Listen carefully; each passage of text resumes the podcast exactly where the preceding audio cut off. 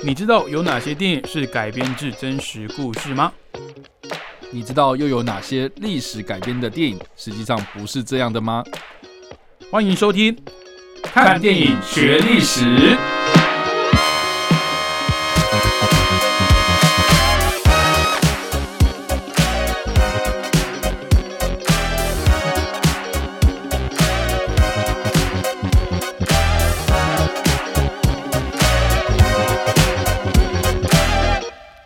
各位听众朋友，大家好，欢迎收听《看电影学历史》，我是主持人伟杰。我是主持人叉叉 Y。好，那今天我们要介绍的这一位，哎，先聊一下我们上个月轰炸了观众一个月的奥本海默。那不知道大家有没有进电影院去看呢？我上次划手机有划到一个讯息啊，他在八月的的这一周哦，最后最后一周又重新返回那个 IMAX 的规格了，然后重新上映了。所以如果之前想看 IMAX 版本的人，可能被后来的一些什么芭比啊，或者是呃蓝甲虫 哦之类的 哦，去去卡到一些一些场次的话，它这个礼拜呢，在华纳维修上面又有重新的上映了哦，所以可以把握一下机会。还没有看过奥本海默的话，那当然希望把我们之前在 p o c k e t 上面的四集哦都听完之后，再去看这个奥本海默，搞不好你有不一样的感觉。真的吗？哦，或者是呃你会比较清楚了，有人会清楚这么很在意，就是说会不会被暴雷之类的。嗯，可是我觉得奥本海默他这种传记型的电影，它的暴雷的影响比较低。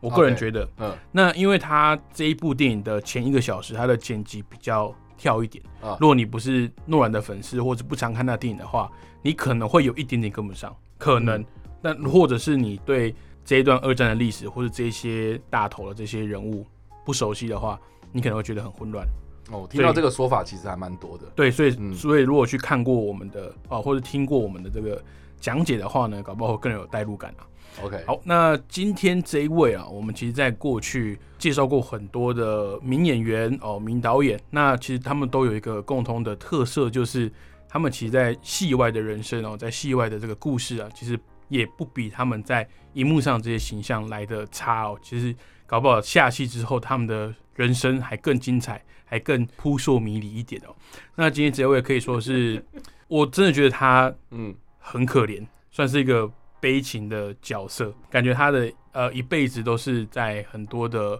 痛苦跟挫折当中成长的。但是他在荧幕的形象也好，或者是在呃下戏之后遇到粉丝啊，或者是大家在片场，他的同事们对他的印象呢都是非常的好，都觉得他是一个。暖男哦，甚至是在好莱坞这种资本主义或者是这种偶像环境里面呢，很少会出现的一种人设。他是谁呢？哦，就是一九六四年九月二号出生的哦，在我们节目播出的隔天，即将要满五十九岁的基努里维。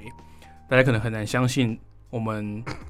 这我我觉得他应该跨两代了吧。男神来讲的话，我我刚才也是在我们播之前，我稍微查一下资料，才意识到他已经快要一九六四哎，对啊，一九六四美国还没登月哎，对哎哎对啊，听你这样讲，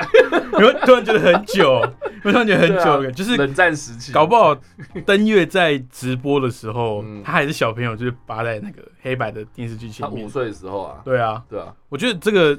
这样一讲就是很有历史感的人，就是你看我们做那么多集的节目，然后也聊过。美国登月啦，还有后来冷战、越战、韩战什么的，然后他是经历过这些的人，但是到现在为止，他还是在大荧幕上面陪伴着我们。我觉得，我觉得换换一个方式讲啊，嗯，也可以这样说，就是说现在的小孩一定也看过他的电影，也知道说这个人，对，都知道叫我出了名字说哦，就是金努里维，就是这个人。然后我的话，就是到我这一辈的话，哦，也是看了他的东西很多，是啊，影影片长大这样，尤其是他演过很多很久指标性的电影。然后我爸妈的那一辈，我爸妈的那一辈看到他也会知道说，哦，就是叫得出大概九零年代那个时候的几部经典的一些动作片这样。所以我就觉得说，哎，你看三代的人都会知道说这个演员，就知道说这个人他真的是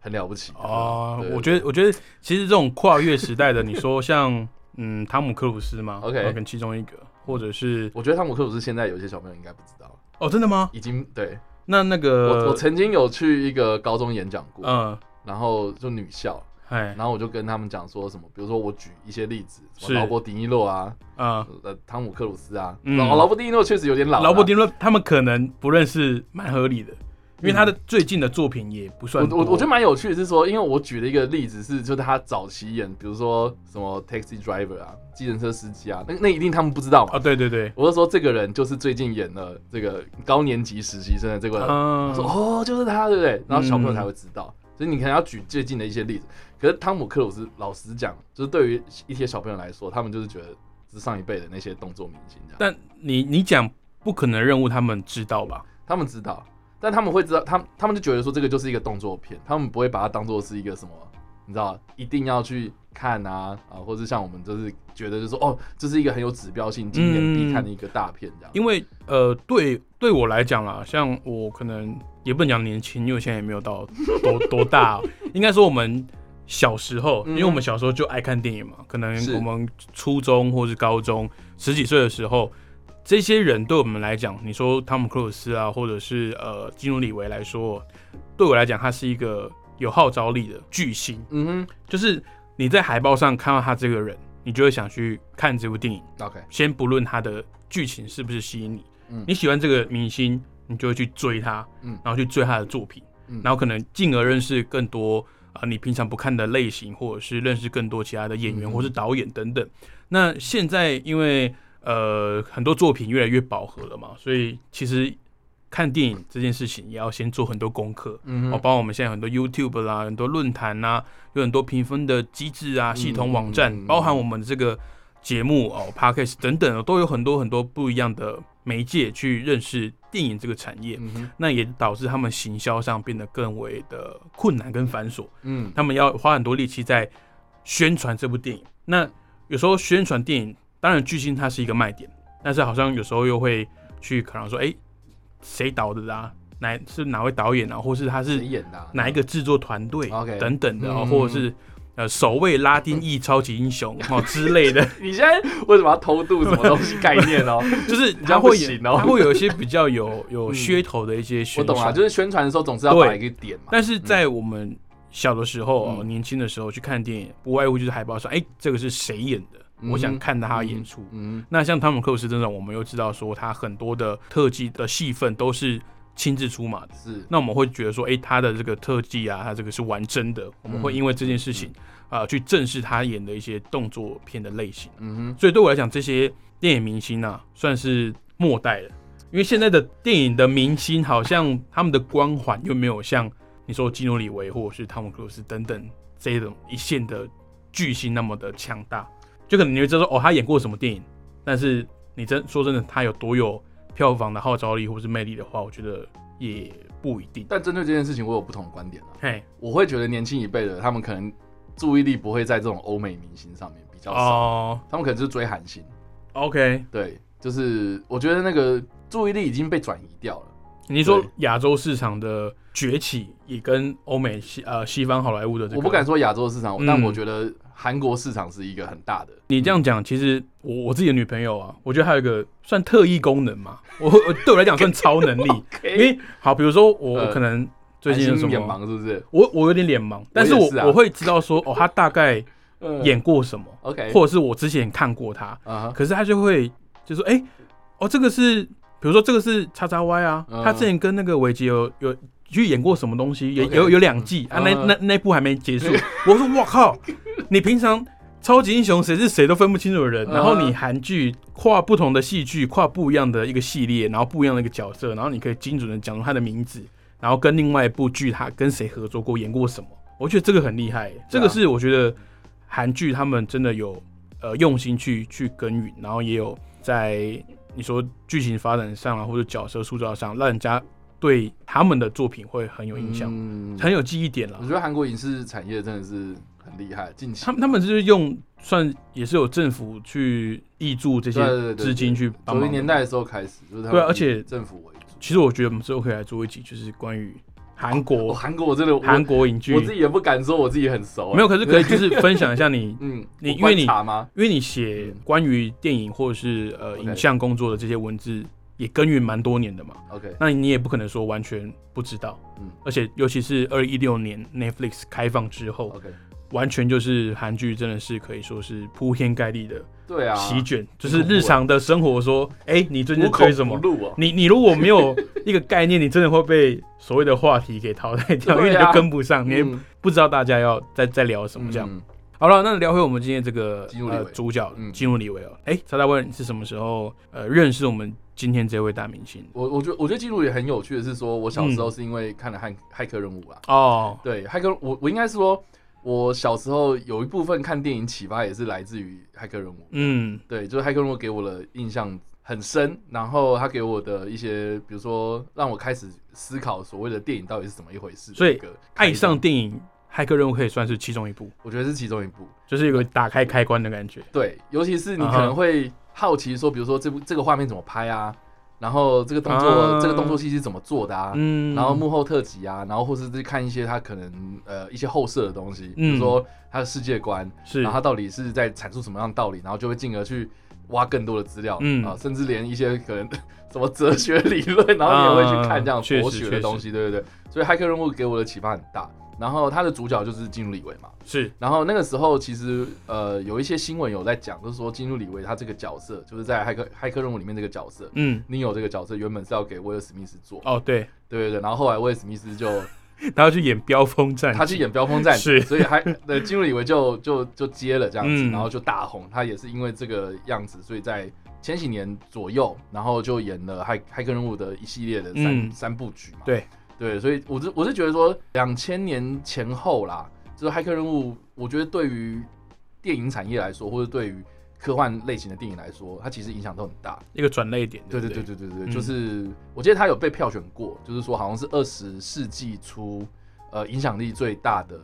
科幻电影这样。嗯哼，对对对，就骇客任务这一部分，所以我是从骇客任务开始接触到金路里维，嗯，那那个时候也只知道说哦就是这个人嘛，对，所以也不是说什么好像真的很认识他，然后是到我有一次就是 在跟家人讨论，就是说。就说金努里维他最近哎呀那个第二集又要出了，骇骇客任务的第二集要出了这样子，然后我妈就说哎、哦金努里维就是之前跟山卓布拉克演那个就是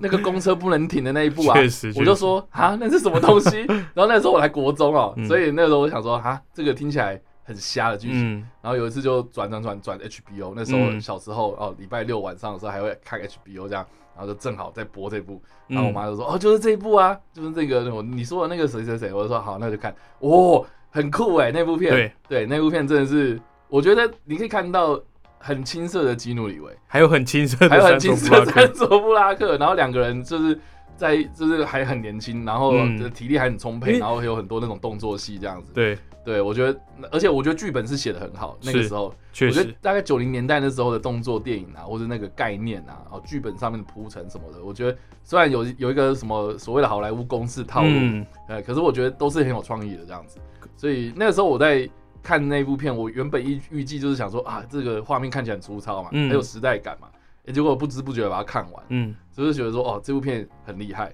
对，那部电影影叫什么？捍卫战，捍卫战警，其实这也是捍卫系列被变成基努里维那个招牌的的原因哦英文片。名叫 Speed 啦。啊，对对对就是他的故事就在讲说有一个恐怖分子嘛，就在嗯，公车上面装了一个炸弹，然后公车它一定要保持时速五十公里以上，对，不然炸弹会爆炸嘛。要不然炸弹会爆炸。然后车上的人不能下车，是是是，对，然后要要求一些什么歹徒有一些要求就对了。其实我觉得，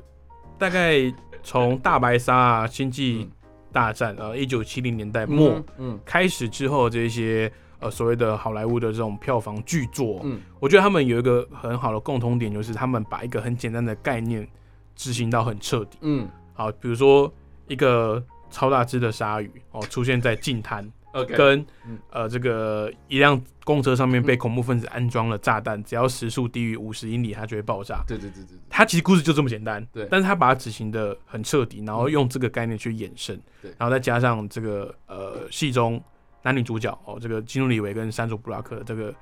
荧幕上也看得出来有火花了，而且在我印象里面，呃，山卓布拉克算是美艳的大姐，但是在她美艳大姐吗？那个呃对我来讲，但是在那一部里面，她就突然变成一个很可爱的那种小女生的那种感觉，对啊，就是很年轻，呃就可能二十出头这样子。然后那个时候就觉得他们就是刚刚出道的新人，所以嗯。我我也是从骇客任务认识了基努里维之后，然后慢慢的他后面有很多经典的呃经典的角色，包含这个嗯。驱魔神探康斯坦丁，然后还有现在大家最有名的应该就是这个 John Wick，Wick，就是捍卫任务里面的这个这个杀神哦。嗯。但是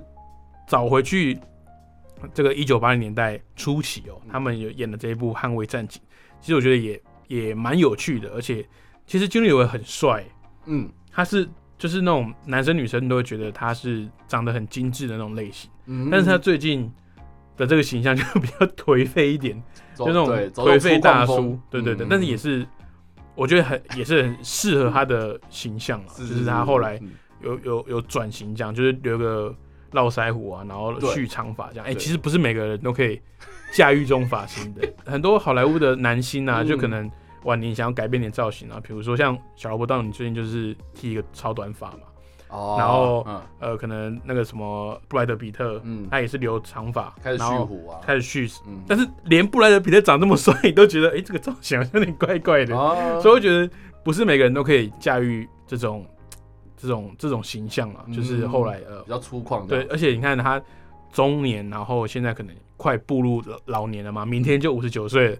所以我觉得他可以在这个年纪还可以在好莱坞这样混得风生水起，而且造型上还是吸引一票的粉丝支持他，我真的觉得他 真的是蛮厉害的。但但但但但我必须说，就是嗯其实看越多电影，你就会发现，其实金庸李维就是呃，我觉得有一些酸民啊，他们可能会讲的比较过头，就是说他就是帅而已这样子。哦，你说没有没有演技之类的？对对，对，像像我印象很深刻，就是你知道以前有一个有个东西叫 Mad TV，嗯，就是有点像 SNL 那种，就是 Saturday Night Live 那种，就是实境秀这样，也不是实境，就是就是就是搞笑，就呃是、就有小短剧这样对。喜剧这样，啊然后 Mad TV，然后他们就会去讽刺一些好莱坞明星的一些哦哦，你说封电视是不是？封电视，OK，对对然后他们就会讽刺一些好莱坞的一些、嗯。一些一些一些乱象，然后金入李维有一次就被调侃这样，嗯。就说，哎、我们今天有一个场景，那个情境是那个我们要请好莱坞明星来教大家演戏这样，啊，然后就走进来是基努里维这样。本人吗？当当然不是，是有人哦去演基努里维模仿他这样，模仿。他，然后说：“哎，我告告诉你大家要怎么样演戏？啊，就是你知道耍白痴啊，就是。”然后他他他应该是要讽刺那个他演过一个喜剧叫什么《阿比阿弟》啊，阿比阿弟的历险记，对，那个就是他早期一个算是有点像是在演那种比较疯疯癫癫的角色那种形象这样子。然后说：“哎，我就告诉你要怎么演这样。”然后就就乱教这样子。然后那个时候我就想说：“哎，这个到底是什么东西？”因为那个时候我只看过他的《骇客任务》跟嗯像你说你刚刚说的那个《捍卫战警》这样子。嗯然后想说，哎、他应该应该也不至于吧？结果就后来就多看了一些他之前的早期作品的时候，才发现说，哇，还真的嘞，就是 就是很夸张。因为像像有一个，我我举一个例子，就是我印象很深刻，就是那个时候电电影台也很常在重重播，嗯。就是有一个叫做《吸血鬼真爱不死》我不知道你们看过这部。我我有听过。英英文英文片名叫德古拉啦，然后啊。他演德古拉，就是演吸血鬼的这个，这个是哇超级大巨星，就是盖瑞欧德曼哦，啊，影坛变色龙嘛。是。然后演那个你知道德古拉的故事里面有一跟他是一个死对头，就是凡赫辛教授，对，要猎猎杀他嘛，猎魔士，对，要猎魔士，然后演凡赫辛教授，在这部片里面的是嗯。安东尼霍普金斯，哦，你就知道说两个超级大明星，嗯。然后这个这个个故事的开头是有一个年轻的律师嘛，然后要去哎这个东欧，然后找德古拉去签嗯。一些法律上的一些东西这样子。嗯那演这个年轻律师的就是就是基努里维。，OK，然后呢，结果这个基努里维就是跟盖尔德曼在对戏的时候，你就会发现就是 他好像就是有第一个他故意要学英国口音，因为他本身不是英国人嘛，啊是然后他故意学那个英国那种威尔斯的口音这样，然后学的很不像。嗯，然后再来就是，比如说呃，他看到了一些很恐怖的事情，然后就会就有点像惊慌啊，嗯然后很惊恐啊，要叫啊，然后他的表情非常非常僵这样子，嗯。然后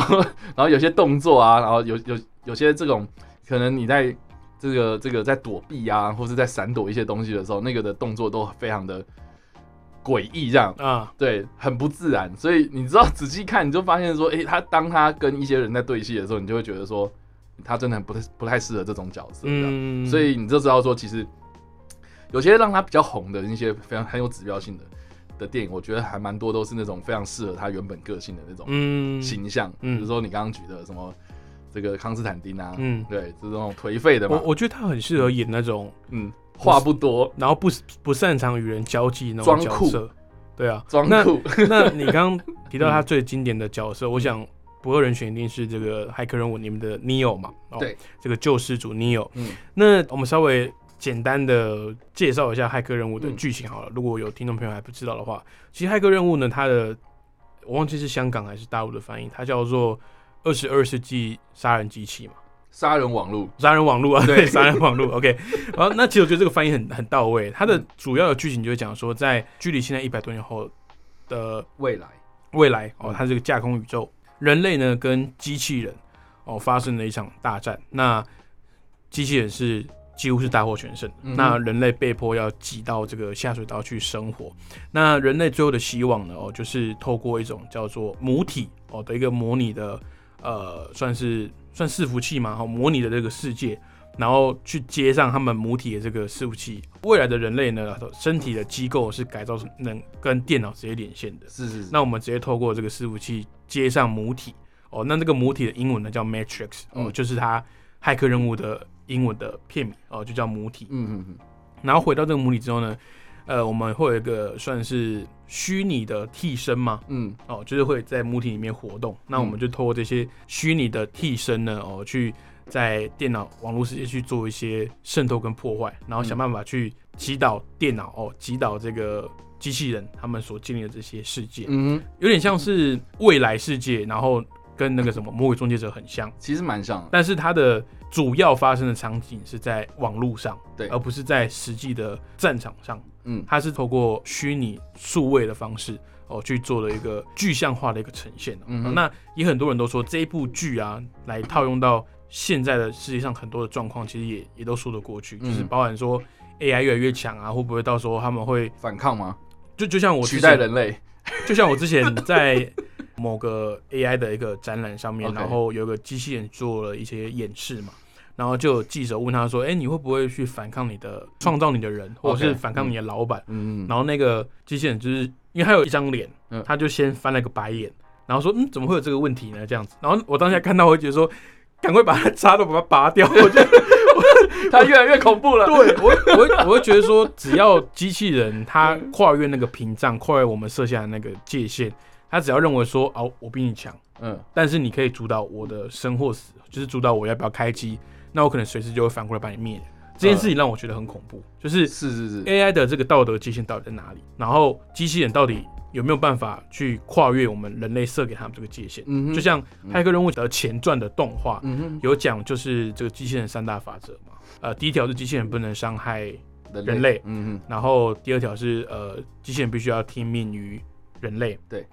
然后最后是在不哼，违反我我我记得好像不是这样，我记得好像是第一个是机器人不能伤害人类，对，然后第二个是如果人类遇到有什么生命危险的事情，人机器人必须去帮助人类。嗯然后第三则是我记得不影响第一前跟第二两条的法则之下，机器人必须保护自己。对对对对对。对，然后它嗯它的骇客任务的前传就是呃，在未来就是已经是一个呃，就是在战争还没爆发之前，大家是运用机器人算蛮广泛的，包含保姆啦，包含这个随身的这个保镖啦，就是嗯机器人基本上也是跟人类是共生存的。嗯哼，但是因为有一个机器人去违反了这个机器人三大定律，嗯然后才开始导致说人类反对机器人走入人类的生活，中，嗯然后把他们全部赶到一个呃他们自己的城市里里面，对然后就是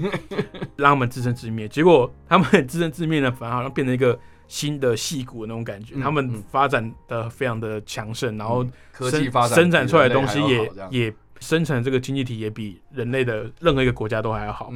然后开始就是人类人性嘛，嗯。就是觉得说，哎、我们要谈判，然后讲不过就要怎样，就要打人家。然后那个时候的人类就想到一个很天才的方法，就是嗯。你们要电嘛，你们需要电池嘛，我就把这个太阳给遮住，嗯。那你们就发不了电了，嗯。你就没有太阳能了。这样，结果把整个太阳遮住之后呢，把整个大气层用特殊的化学物质遮住之后呢，反而是人类自己倒霉，嗯所以我们就必须要被迫的住到或躲到这个地下嗯水道去。嗯，嗯那当然没有太阳能，那机器人的这个国度要怎么发电呢？他们就想到一个方法哦，就是用这个人类来当做电池哦，这样讲比较清楚一点，就是因为人类在神经大脑的传递的这个过程中，神经会发出微量的电。嗯，那只要有一大群的这个人类共同的来供电哦，接接上这个电脑，然后那我们就可以为他们供电这样子。但是他们发现，就是人类如果只处在一个假死的状态，很快这个人类的这个神经反应就变得很低。嗯所以他们就去创造了一个世界，那这个世界就叫做母体。嗯让这些当做电池的人类呢，哦，去在这个母体里面假装他们自己活着在活动，然后就会有大量的神经传导，然后就会产生大量的电，哦，然后再让机器人的国度呢能够有稳定的供电这样子。那当然这个嗯中间会有一些瑕疵品嘛，嗯哦，那淘汰下来的人类呢，就是其中一个哦，嗯就是传说中的救世主，就是尼欧。嗯哼，哦，就是我们这个基努里维。那我觉得我刚刚讲那么大也算解释剧情的部分，就是我想讲的是，它很符合那种从母体被淘汰，好像刚出生的新生儿的那种讲话的方式，就是他没什么太我多大。概懂你意思。他没有什么太多脸部表情，然后嗯一一从那个电脑里面被拔出来，然后就是呃我是谁，我在哪里，我要干嘛的那种感觉。嗯所以我觉得他的那个讲话的方式，虽然说他可能本来就是这样子，但是他那种比较没有那么生动表情跟那种谈吐的方式，嗯反而很适合这个角色。，OK，那当然，因为这个《骇客任务》三部曲红了之后呢，他后来就是基本上就是成为了一个票房的保证，算是戏越接越多，对戏约就是越来越越多这样子、啊。嗯那我刚刚开头有讲到说，就是他的个人的故事其实是蛮悲催的，你这边可以嗯最后再帮我们补充一下，我们金入里维为什么 OK，大家好像大家好像讨论他的私生活的故事，对啊，就是你反说而比较有崇拜。他，对，但是同情他好像又更大一一部分。我觉得主要是因为基努里维自己本身出生的家庭就不是那种什么师出名门嘛，嗯，就是他他的童年呐、他们的妈妈就是四处在他小的时候，就是带着他跟他的妹妹，就是四处搬家啦。嗯然后因为这个原本的他的生父，啊就是可能会有一些家暴或是一些比较不好的嗜好这样。啊，对对对，所以就是他的妈妈也跟这个生父离婚，然后离婚完之后，然后他的妈妈又有一个这个新的对象，然后就得等于是说他又有一个后来的继父嘛，然后他跟这个继父又处的不是说很好，所以就是呃，金瑞维在访谈过去的访谈之中有提到过，就是说他从他就是呃比较生活稳定的时候，他花了很大的时间在适应所谓的一直住在同一个地方的这样的生活，这样、就是他从从小到大都是颠沛流离嘛，就是跟着爸妈就是搬家，然后换学校换朋友，所以他都变得比较独立自主或者孤僻一点这样。就是他也不习惯跟人家建立深刻的关系。我觉得是，对对对，因为反正我可能又不知道什么时候要搬走这样子。对对对对对对，所以就跟大家可能比较没有那么多的那种交心的朋友这样，嗯所以他从他开始就是演戏，开始找到自己的就是算是演职生涯那个道路之后，他开始慢慢就是比较专注在自己的事业上面啊。那我们刚刚有提到嘛，像比如说什么阿比与阿弟的冒险啊，嗯然后或是吸血鬼啊，然后捍卫战警，这算是他越来越知名之后接的片子。可是你像阿比与阿弟这种，就是就是他还在试自己到底想要尝试什么样的戏路啦。嗯所以直到就是我觉得捍卫战警之后，他的戏路才比较确定下来。这样对，那这个过程其实嗯，蛮多人都是在讨论说，第一个就是他的女友跟他的妹妹。嗯啊，主要是因为他的妹妹啊，就是说，毕竟从小到大相依为命，就是他妈妈跟他的妹妹跟他这样子，就是三个人这样嗯比较紧密的关系。那他的妈妈后来，哎、就是比如说在他呃成年之后啊，然后哎、有自己的事业的时候，他反而就是哎、常会被媒体捕捉到，就是说他会去照顾他的妹妹。那因为他的妹妹呢，呃，是这个后来有诊断出来，就是有这个白血病啊，啊，嗯，就是血癌嘛，所以就是常常会进出医院，然后去照顾他的妹妹，然后结果他的妹妹呢后来就过世了，后来过世了。那这件事情其实怎么讲，就是嗯、呃对他的打击有点大，然后再加上说，其实他那个时候他有他有演了一部电影哦，在一九九一年的时候演了一部叫做《男人的一半还是男人》，就是啊葛斯范商的一部电影哦。然后他的这个当初的这个伙伴哦，就是呃 River Phoenix 这样，就是跟他对戏的另外一个男星这样。嗯那这个 River Phoenix 听他的这个名字就知道，哎、他姓 Phoenix，就是跟那个最近演小丑那个瓦昆 Phoenix 瓦昆菲尼克斯是兄弟关系啊。啊，对，就是他的哥哥这样。那这个他演完这个男人的一半还是男人的这一个戏之后呢，他跟这个 River Phoenix 很好啊。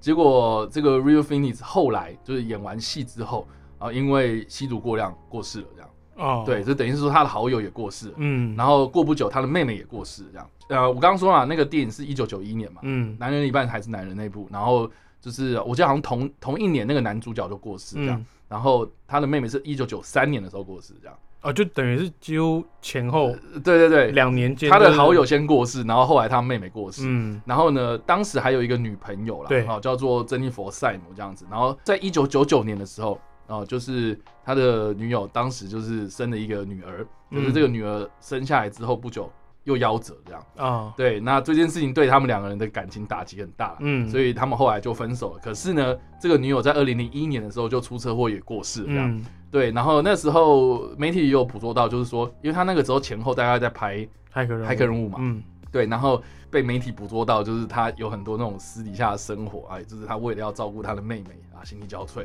然后还有这个这个这个女友啊，因为这个跟他分手之后，好像又有一些可能忧郁症啊，啊嗯。或者一些就是情绪上比较不稳定的状态，然后就二零零一年的时候车祸过世了，这样，然后那时候就有很多那种媒体就会有点八卦啊，或是乱传，就是讲说什么、哦，是因为你跟他分手，所以你害他就是哦那个心情不好，然后心情沮、呃沮丧，然后才这个出事，才会出事。嗯。可是没有一个证据嘛，可是这件事情他也没有特别去澄清这件事情，可是有被捕捉到，就是说他女友当时过世之后，他有去帮这个女友，虽然已经分手，可是就还帮他抬棺这样子。嗯对对，所以在二零零一年的时候，那个时候被捕捉到嘛。从这件事情之后，就再也没有媒体捕捉到，或是他自己有去公开承认说他有跟谁交往啊，嗯或是他有一些私底下的生活什么的。然后直到呃，直到近期，去年嘛，好像就是二零一九年的时候他，在宣传那个捍卫任务的第三集电影的时候，嗯然后就是刚刚有带了一个，我记得是设计师的女朋友，她应该是他他在二零一零年前后啦，嗯，因为她一直有在投资，就是那种 算是艺术家，对对对对对对，那种艺艺术事业，然后可嗯能绘画啦，哦艺术品买卖啊这种这样子，对，然后这是他的算是艺术家的伙伴，嗯，就跟他有投资一家公司的一个伙伴，原本是就是哎、这个生意上的往来，然后一个商业上的伙伴这样子，然后后来就是哎、有一个就是越走越近这样，对，有一个不错的感啊，情这样。然后二二零一九年的时候有公开承认这件事情，对对对啊，所以很蛮多人替他开心的，因为就是你知道二零零一年那个时候啊，那个时候就是有人就讲说什么哦，他之后就没有再哦，就你就你知道你知道我我 我从来没有看过，应该说我我的嗯印象啦，我没有哪一个明星他交男朋友或交女朋友，大家是这么祝福。嗯毕竟他还是一线的明星，所以他当然他的一些感情的生活啊，会有一些 haters 或有一些酸民嗯，在那边唱衰之类的。但是、哦他说啊，你为什么跟他在一起？对对对，但是哦基努里维还是有啦，但是嗯在我看很少，哪怕连就是亚洲，就是看到他，哎、我那终于交女朋友，那祝他就是人生新的一个篇章能够呃过得开心一点，对对对过得过得快乐一点，去祝福他。然后我以前看他的电影，我也没发觉，一直到好像是康斯坦丁《驱魔神探》之后，嗯呃，有在网络上拍到，就是他跟流浪汉坐在一个板凳上面一起吃汉堡啦，或者是嗯，他他自己一个人在板凳上吃汉堡啊，他他自己一个人，然后跟跟那个流浪汉是他坐在流浪汉旁边，然后跟他一起喝酒，哦，就是对。他完全没有明星的价值。对，要不然就是他搭地铁然后让位对对，就是有人拍到他，然后就是发现那个他是基努里维，然后他还让位给旁边一个，就是我记得是一个黑人大妈吧，就是给给给他坐这样子，嗯，就是一点明星的架势都没有然后他在片场也有很多的这种呃小举动，会让他的这些共事的演员啊，都觉得说，哎，这些人，嗯。这个人呢，他是对对对对，就像传说中的这么好。应应该说最有名的例子，就是因为他拍拍这个骇客任务系列，有合作很多这种替身演员，，对对对。对，然后他这个骇客任务拍完之后，他就替嗯。这些替身演员一个人买一台重机这哦样，对对对。因为，他自己本身很爱玩重机，嗯，然后捍卫任务也是嘛，就捍卫任务这个系列拍完之后，他也帮这些替身演员就是买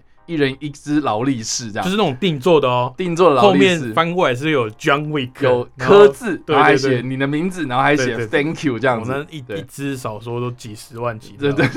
对，我觉得这就是基努里维，他嗯。真的是好莱坞里面一个非常奇特的存在。但是你跟他共事的时候，会觉得很暖心。那像在《捍卫任务》里面有一句台词嘛，就是关于 John Wick 这个传奇杀手的所有的这种故事呢，都是被稀释过的。有人在问说，哎、这个基努里维他在片场是真的像大家讲这么好吗？大家引用那句台词，就是说，所有你听过关于基努里维的这些传说呢，都是真的，而且我们都是轻描淡写，他事实上是更好相处的一个人这样子。嗯所以我们也希望即将哦，在明天要迎来五十九岁大寿的这个基努里维先生呢，哦，他可以，我觉得事业怎么样不重要了，我觉得五十九岁都快六十岁了，当然他后续还有一些作品，包含我们刚刚提到的这个《驱魔神探》要要推出第二集了，嗯，回违也是十几年，快二十年的时间了哦。那也是让很多影迷很期待。那我觉得更重要的是，相信所有的影迷呢，也是希望这一位毫无价值的这个亲民的大帅哥、哦男神这个这个熟男哦，熟男这位这位大明星呢，能够过得开心一点啦。